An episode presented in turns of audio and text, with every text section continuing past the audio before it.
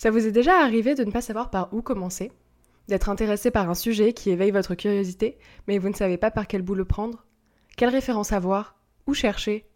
Moi, ça m'arrive assez souvent parce que je suis plutôt curieuse, et quand je commence à m'intéresser à un sujet, je vais de lien en lien sur Internet, de compte Instagram en compte Instagram, j'achète des livres que je ne finis pas toujours. Alors je me suis dit que j'allais lancer cette petite série sur le Clo-Clo Club, euh, une série consacrée finalement à des thématiques que je pense bien connaître aujourd'hui, euh, pour pouvoir vous donner quelques clés d'entrée euh, si jamais vous avez envie de creuser le sujet.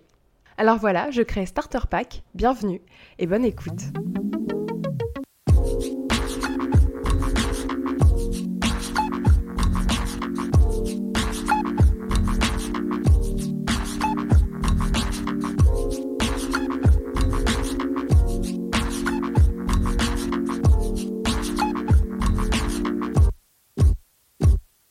Ce premier épisode, j'ai décidé de parler de jeux de société.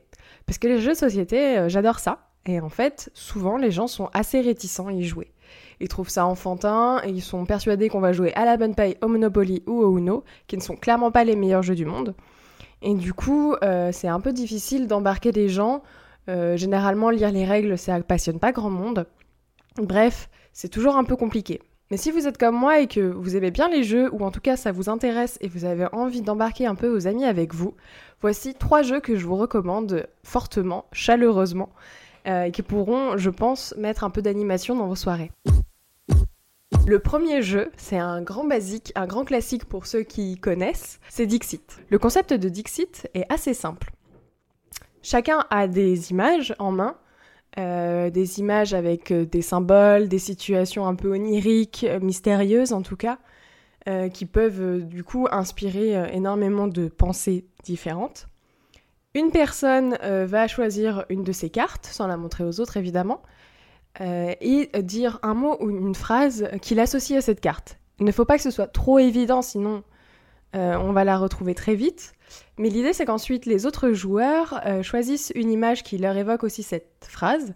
Toutes les images sont mélangées et posées euh, euh, face visible sur la table. Et ensuite, chaque joueur doit voter pour retrouver la carte d'origine qui a inspiré cette fameuse phrase.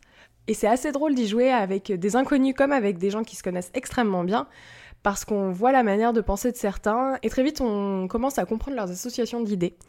Euh, typiquement, moi j'y avais joué euh, au Nouvel An avec des amis de mon copain à l'époque, euh, que je ne connaissais absolument pas. Au bout de deux tours, je savais déjà que telle ou telle personne allait associer, imaginons le symbole de l'escargot, au temps ou des choses comme ça. Et c'est assez sympa parce que ça crée de la discussion, ça crée des débats.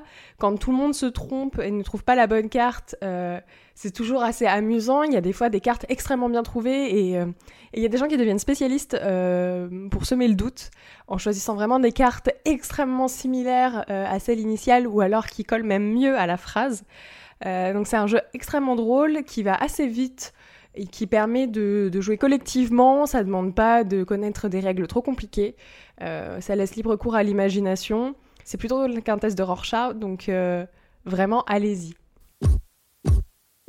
Le deuxième jeu dont j'avais envie de vous parler, euh, je l'aime beaucoup parce qu'il est à la fois individualiste et collectif. C'est The Mind.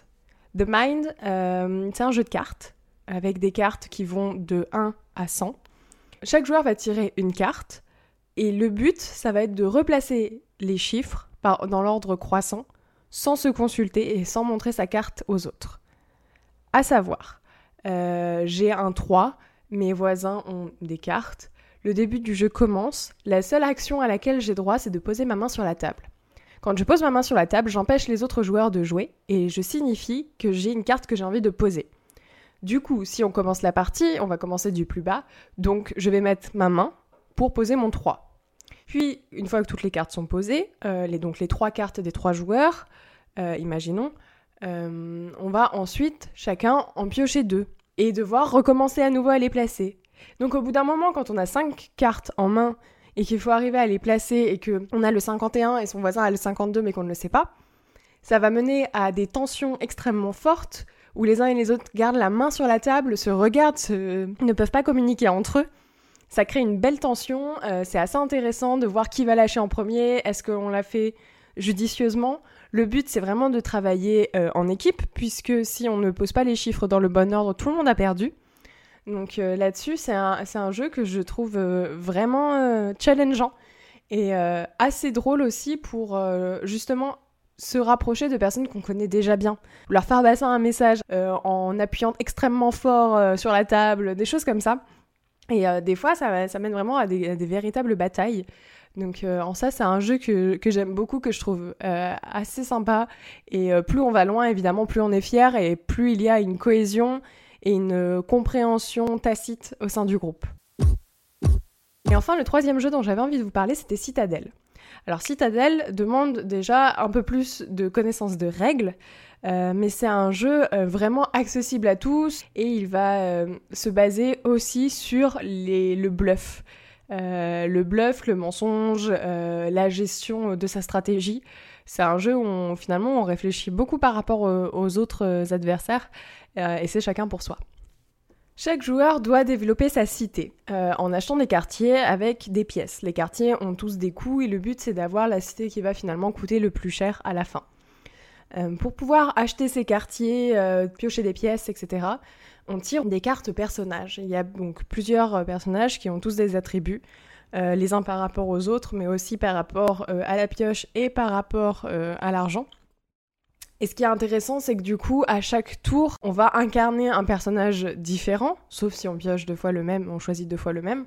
Mais l'intérêt, c'est d'adapter sa stratégie euh, et en choisissant les personnages qui nous arrangent le plus à ce moment-là, euh, sachant que les autres joueurs vont essayer de deviner quel personnage on a.